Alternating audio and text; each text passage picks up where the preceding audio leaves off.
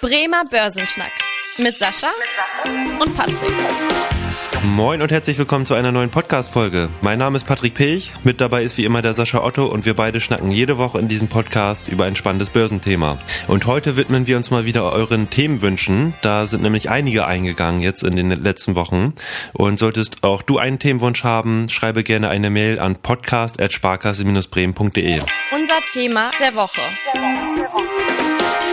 Ja, in dieser Woche hat sich der André was gewünscht, dass wir mal einen Blick auf die äh, Aufspaltung von Daimler werfen. Und auch bevor wir das tun, hier noch der Hinweis, dass das Gespräch hier auch keine Empfehlung zum Kauf oder Verkauf von Daimler-Aktien darstellt, sondern Sascha und ich hier nur informieren wollen und auch unsere persönliche Meinung hierbei mit einfließt natürlich. Beachte bitte an dieser Stelle auch den Disclaimer am Ende unserer Podcast-Folge. Ja, Sascha, bei Daimler tut sich ja derzeit einiges. Gerade der Vorstandsvorsitzende Ola Kelenius, der ist ja sehr aktiv in den letzten Monaten und Jahren. Und äh, jetzt steht das ganze Unternehmen ja vor einer Aufspaltung. Was ist da denn eigentlich gerade los? Ja, die Idee ist folgende. Daimler will zukünftig zwei Unternehmen sein. Man will also die Sparte Pkw und Lkw trennen. Bisher ist das ja alles unter einem Dach. Hm. Möchte dann aber tatsächlich zukünftig als zwei verschiedene äh, Unternehmen operieren dabei. Das ist so ein bisschen so die grundsätzliche Idee. Dann wird es halt tatsächlich eine, eine Sparte geben Mercedes-Benz, die sich dann um die Vans, um die Autos kümmert. Und dann gibt es einmal Daimler Truck, äh, die werden sich darum kümmern, um die LKWs und die Busse. Also es ist eine Umbenennung der Firma, die dann auch ein Stück weit stattfinden wird zum 1. Februar 2022 und ein Spin-off der Truck-Sparte, die dann dabei ist. Mhm. Was ist das Ziel? Was ist die Idee dabei? Beide Unternehmen sollen so ein bisschen anpassungsfähiger werden, weil der Pkw-Markt funktioniert vollkommen anders als der Lkw-Markt. Da gibt es andere Logiken, da gibt es auch andere Regularien von der Betrachtung her und äh, ganz klar, da wird es natürlich auch andere Antriebstechnologien geben, weil genau das ist natürlich eine der wichtigsten Fragen momentan. Wie kann in Zukunft das ganze neue Antriebstechniken in der Form funktionieren? Und ähm, gut, jetzt äh, für die für die PKWs hat man sich ja schon sehr schnell auf das Thema E-Mobilität als die führende Technologie so ein bisschen verständigt, dass das quasi der Standard sein soll soll. Äh, bei den Trucks gibt es aber tatsächlich noch vielleicht ein paar andere Optionen, beziehungsweise vielleicht auch die Notwendigkeit, länger auch ähm, an den Verbrennern festzuhalten. Vielleicht aber auch die Möglichkeit, das Thema Wasserstoff äh, schneller zu spielen als bei den, ich sag mal, PKWs, sodass man einfach nur sagen kann, beide werden andere Herausforderungen haben. Deswegen ist es sicherlich sinnvoll, dass beide Unternehmenseinheiten eigenständig operieren und versuchen dann eben die Herausforderung der Zukunft ein bisschen ähm, sinnvoll anzupacken, ganz klar. Mhm, okay. Und das ist ja auch so ein allgemeiner Trend, den man eigentlich an den Märkten sieht. Also vor vielen Jahren war ja eher mal der Trend, dass man versucht hat, große Unternehmen zu bündeln, also quasi alle Unternehmensteile unter einem Dach zu vereinen. Und mittlerweile ist der Trend ja eher in den Märkten, dass man versucht, eigenständige Unternehmen äh, zu haben, aus den Gründen, die du schon gesagt hast, eben die Eigenständigkeit, die Anpassungsfähigkeit. Ja, hat man ja zum Beispiel auch bei Siemens gesehen, die auch Siemens Energy und Siemens Healthineers rausgelöst haben aus dem großen Siemens-Konzern. Das heißt, da auch äh, Daimler folgt da quasi so ein bisschen den Trend. Und jetzt ist ja die Frage, Sascha, die werden sich sicher einige Leute stellen, gerade weil es ja auch in Deutschland sehr, sehr viele Daimler-Aktionäre gibt. Ich glaube, Daimler ist eines der beliebtesten Aktien unter den Deutschen. Auch gerade hier unter unseren Bremer Zuhörern wird es sicherlich den einen oder anderen Daimler-Zuhörer geben, gerade weil Daimler ja hier auch in Bremen äh, auch mit dem Werk sehr groß ist und deswegen auch ein wichtiges Unternehmen hier in Bremen ist. Äh, was passiert denn mit der Daimler-Aktie? Worauf müssen sich jetzt Daimler-Aktionäre einstellen? Also technisch gesehen wird eigentlich erstmal der eine oder andere vielleicht einen Schock bekommen, wenn er ein Stück weit sieht, dass gegebenenfalls die Daimler-Aktie massiv im, im Preis Preis fallen wird. Das ist aber erstmal gar nicht so ganz dramatisch. Also es wird ein Bezugsverhältnis geben von 2 zu 1. Also für zwei Daimler-Aktien gibt es denn da eine Daimler-Truck-Aktie. Und dementsprechend wird der Kurs natürlich auch ungefähr um ein Drittel einbrechen, weil es ja ungefähr das äh, ausmacht, was die Aktien dann in der Form dann darstellt. Und wenn man das dann zusammenrechnen würde, dann würde man auf äh, ungefähr den gleichen Preis kommen. Vielleicht ein bisschen Fantasie noch, mhm. dass es vielleicht sogar ein bisschen mehr sein wird. Man hat bisher immer gesehen, wenn so eine Maßnahme sehr sauber kommuniziert wird, dass das äh, von den Aktionären eigentlich erstmal in den ersten Tagen sehr positiv wahrgenommen werden wird. Ja, also am Ende passiert einfach nur Folgendes. Das, was der Aktionär vorher hatte in einer Daimler-Aktie, wird ein bisschen anders verteilt. Er bekommt eine zusätzliche Aktie ins Depot reingebucht, die dann die Trucksparte widerspiegelt. Dadurch hat er dann die Möglichkeit zu sagen, möchte ich nur die PKWs halten, möchte ich auch die Trucks behalten oder ähm, was davon finde ich interessanter für die Zukunft. Der Aktionär hat dann natürlich mehr Wahlmöglichkeiten, wie er das äh, für sich bewertet. Und das ist sicherlich auch für viele Fondsmanager so einer der Punkte, warum man das auch ein Stück weit macht Weil es gibt ja tatsächlich auch immer noch mal, gerade bei diesen Gemischtwarenläden, also Daimler ist kein Gemischtwarenladen, aber am Ende sind es jetzt zwei unterschiedliche Strategien, ist ja immer die Frage, möchte ich das als Fondsmanager oder möchte ich gegebenenfalls nur auf die Nutzfahrzeuge setzen oder nur auf die Pkw setzen? Und mhm. da hat ja jeder Fondsmanager seine eigene Strategie und deswegen ist es natürlich zukünftig für Kapitalmarktteilnehmer viel, viel einfacher, sich die, den Teil auszusuchen von Daimler, den man interessant findet.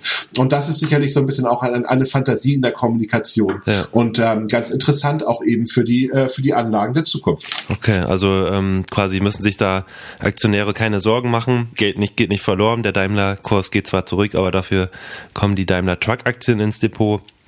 Und äh, ja, was du auch gesagt hast mit ein bisschen Fantasie, das gab es ja schon öfter, dass dann auch die Aktionäre sogar davon profitieren, weil es halt eben auch so ein äh, normalerweise so ein Konglomeratabschlag gibt, also für große Unternehmen, wo halt ganz viele Unternehmen oder einzelne Unternehmen gebündelt sind, da gibt's eigentlich immer so einen Abschlag, weil das ja nicht so attraktiv gesehen wird für die für die ähm, Investoren. Und äh, durch den Wegfall dieses Abschlags, durch diesen Spin-off, ist da durchaus äh, möglich, dass halt ja, zu einer höheren Bewertung der beiden eigenständigen äh, Unternehmen kommt. Wobei jetzt man sich ja auch fragen könnte, Sascha, das kann ja eine Strategie sein, die ja aber wahrscheinlich nicht aufgehen wird. Da kannst du ja gleich nochmal ein Wort zu sagen, warum. Ich könnte doch jetzt einfach als Aktionär äh, jetzt ein paar Tagen, wir nehmen heute am 7 7. Dezember auf. Am 10. Dezember soll dann die Daimler Truck Aktie äh, notiert werden. Da könnte ich ja jetzt in den nächsten Tagen noch die Daimler Aktie kaufen äh, und dann quasi davon profitieren, oder? Na, das funktioniert leider nicht. Am Ende des Tages ist das ein Nullsummspiel. Äh, ich werde genau das gleiche verlieren, was ich auch gewinne. Also das funktioniert leider tatsächlich gar nicht. Das ist halt äh, auch dieses Thema, ne, das, äh, was man in den letzten Wochen ja auch so ein bisschen bei der Daimler Aktie gesehen hat, die ja auch äh, sehr gut profitiert hat, sag ich mal, davon, weil dieser Spin-off ja auch schon lange vorher angekündigt wurde und entsprechend ja jetzt auch mittlerweile so ein bisschen in den Kursen eingepreist ist. Ich glaube, da gibt's gerade immer so die Anfänger, die immer diesen Denkfehler machen, oh, kurz vor einer äh, Übernahme oder was auch immer, dass die da noch was äh, irgendwie kaufen. Äh, wobei man da ja immer sagen muss, dass halt diese Thematik ist ja schon öffentlich und deswegen eigentlich schon in Kursen verarbeitet, dass man da jetzt ja nicht nur irgendwie einen Informationsvorteil oder sonstiges hat. Das ist, glaube ich, an dieser Stelle noch ganz wichtig zu sagen. Und ähm, ja, Sascha, dann vielleicht nochmal, wir haben ja dann bald wahrscheinlich eine neue DAX-Aktie, weil Daimler Trucks ist ja auch ein großes Unternehmen, wird dann auch ja über 100.000 Beschäftigte sogar haben, also auch ein sehr großes Unternehmen und daher wahrscheinlich so Richtung März im DAX landen. Was kann man denn von dem neuen Unternehmen erwarten und was sind eigentlich so die Pläne von Daimler Trucks? Ja, also ganz klar, Daimler wird wahrscheinlich ja den DAX aufgenommen, wie du ja schon richtig gesagt hast. Das sieht natürlich genauso aus, dass auch viele institutionelle Investoren auch weiterhin dort vertreten sein werden. Zum zum Beispiel bei Daimler sind ja jetzt schon der große Staatsfonds aus Kuwait mit dabei und auch ähm, chinesische Investoren sind momentan ganz aktiv dabei. Also was planen die ganz konkret? Also bis 2040 wollen sie nur noch emissionsfreie Fahrzeuge dann in der Form darstellen. Die sollen dann tatsächlich mit Batterie funktionieren, aber auch mit Brennstoffzellen. Also, also tatsächlich auch dieses Thema ähm, Wasserstoff wird dort eben sehr stark gespielt werden. Das traut man sich zwar auch irgendwie alleine zu, aber man sagt auch ein Stück weit, es macht tatsächlich deutlich mehr Sinn, da auch zu kooperieren. Es gibt da einen Joint Venture mit Volvo, um tatsächlich auch so eine Art Standard bei den Brennstoffzellen zu entwickeln. Weil auch das macht ja gewissermaßen Sinn, dass man vielleicht dann auch in der Brennstoffzellenfertigung kooperiert. Es laufen bereits erste Produktionen für einen E-LKW. Ähm, wie gesagt, äh, das, das ist schon auch dann in der Planung dabei. Aber ich kann mir sehr, sehr gut vorstellen, dass gerade dort auch so das Wasserstoffthema wahrscheinlich so die treibende äh, Technologie sein wird. Viel schneller als bei den PKWs, was das betrifft. Also da wird Daimler Trucks dann die gesamte Energie reinpacken in die Entwicklung, damit man da ähm, das bestmögliche Produkt auf den Markt bringt und die bestmöglichen LKWs. Mhm. Also das ist so ein bisschen so der Punkt dabei. Und ähm, ich glaube, da werden wir die nächsten Jahre sicherlich das ein oder andere auch an interessanten Nachrichten bekommen können von der Firma. Ja, dann würde ich fast sagen, haben wir auch soweit Daimler abgehakt, also ein bisschen was darüber erzählt. Dann kam nämlich noch eine weitere Frage von dem Carsten, der auch äh, hier eine Frage eingereicht hat, die ich gerne mal auch an dich weitergeben würde, Sascha, und zwar, welche Rentenbausteine du aktuell als Empfehlung hast. Also unter Renten ist ja jetzt hier quasi gemeint, nicht die Altersrente, sondern hatten wir ja auch schon mal als Thema hier in dem Podcast äh, die Anleihen. Also man kann ja nicht nur in Aktien investieren, sondern auch die Anleihen werden ja ganz oft mal mit dazu gemischt, gerade um das Risiko ein bisschen zu reduzieren. Ja, was, wie siehst du du aktuell den Rentenmarkt und welche Rentenbausteine hältst du da eventuell fürs Depot für interessant? Also ich glaube tatsächlich, Staatsanleihen braucht man momentan fast gar nicht anzufassen als Privatanleger. Also wenn man dort mal eine Rendite bekommt vom halben bis ein Prozent, ist das schon sehr viel. Also und da muss ich schon auch Risiken mehr einkaufen, die der ein oder andere Investor gar nicht einkaufen möchte. Wenn ich in den Rentenmarkt gehen wollen würde, würde ich mir tatsächlich eher den amerikanischen Rentenmarkt angucken. Ich glaube, da hat man ja schon so ein bisschen die Zinserhöhung gesehen. Da gibt es ja auch ein bisschen mehr Verzinsung auf US-Dollar. Ich habe dann aber tatsächlich natürlich auch das Währungsrisiko. Muss ich mich natürlich fragen als, als Investor, ob ich das tragen möchte. Ich würde auf jeden Fall empfehlen, nicht zu lange zu investieren, weil am Ende des Tages die Situation die ist, die Notenbanken werden die nächste Zeit wahrscheinlich die Zinsen zumindest leicht erhöhen. Also wir haben das ja schon diverse Male besprochen im Hinblick auf die Inflationsrate, aufgrund der wirtschaftlichen Erholung, dass die Notenbanken sicherlich ähm, zumindest Ende nächsten Jahres die ersten äh, Schritte machen werden. Die Amerikaner vielleicht ein bisschen früher schon. Die EZB wird sich vielleicht ein bisschen länger Zeit lassen, aber das ist natürlich, wird dazu führen, dass ich natürlich größere Verwerfungen an den Rentenmärkten sehen würde. Also deswegen, da wäre ich dann auch nochmal vorsichtig. Bei den Unternehmensanleihen würde ich tatsächlich gucken auf, äh, auf Unternehmen, die tatsächlich sehr gut ihre Hausaufgaben gemacht haben, was das Thema Nachhaltigkeit betrifft.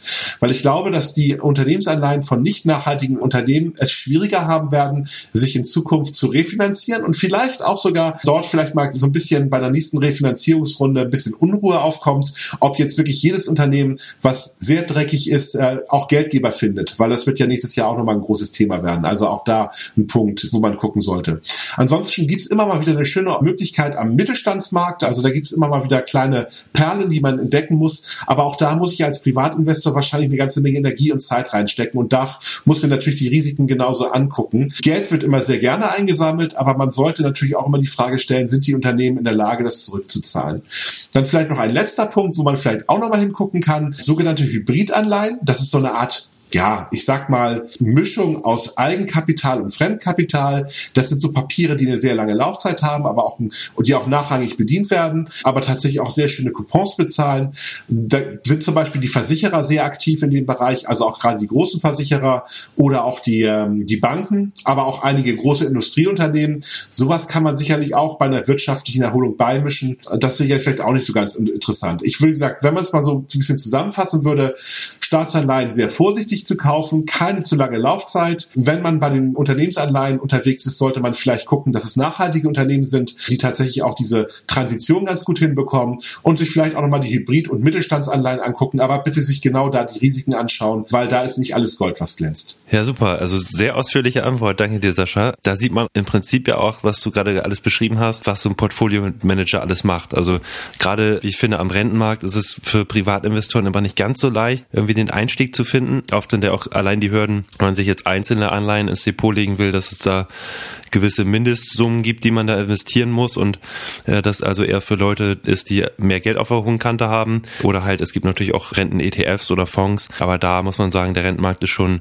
gefühlt her eher, eher was für ähm, professionellere Anleger. Da natürlich auch gerne sonst mal äh, zum Beispiel einen Berater der Sparkasse ansprechen, äh, was es da für Empfehlungen gibt. Äh, da kann der Berater auch gerne nochmal mit äh, euch drüber sprechen. Sascha, hast du noch irgendwie Themen jetzt, Ergänzungen zu den beiden äh, Themenblöcken, die wir hier hatten? Einmal Rentenmarkt und einmal die äh, Daimler-Aktie. Ich glaube nicht. Nein, passt. Okay, sehr schön, perfekt. Dann nochmal der kurze Hinweis, dass wir auch in der nächsten Woche wieder eine spannende Folge haben. Äh, wir hatten ja gerade auch eine Spezialfolge mit äh, der OHB gemeinsam zum Thema Raumfahrt, wo wir sehr ausführlich das Thema behandelt haben. Und in der nächsten Woche haben wir auch einen sehr spannenden Gast wieder äh, dabei, wo wir über das Thema Venture Capital sprechen wollen. Also ein ganz anderer Markt nochmal, ähm, über den wir bisher noch gar nicht gesprochen haben. Also hört gerne rein in der nächsten Woche, das wird echt spannend werden. Und ansonsten, wie ich schon gesagt hatte, wenn ihr Themenwünsche habt, immer gerne eine Mail schreiben an podcast.sparkassen-bremen.de. Ja, ansonsten würde ich auch sagen, kommen wir zum Ende der heutigen Podcast-Folge. Und wie immer, wenn euch die Folge gefallen hat, gerne den Podcast weiterempfehlen und auch ein Abo dalassen. Und ansonsten freue ich mich, wenn ihr auch in der nächsten Woche wieder einschaltet. Bis dahin, tschüss. Tschüss. Vielen Dank fürs Interesse. Das war der Bremer Börsenschnack, ein Podcast mit Sascha und Patrick. Noch ein kurzer Hinweis und an dieser Stelle liebe Grüße aus der Rechtsabteilung. Die gesprochenen Inhalte bilden die persönliche Meinung der handelnden Person, also in den meisten Fällen von Sascha und mir wieder. Sie stellen also keine Handlungsempfehlung zum Erwerb oder zur Veräußerung der genannten Wertpapiere oder anderer Finanzinstrumente der genannten Emittenten dar. Bei Fragen wende dich gerne an deinen Berater.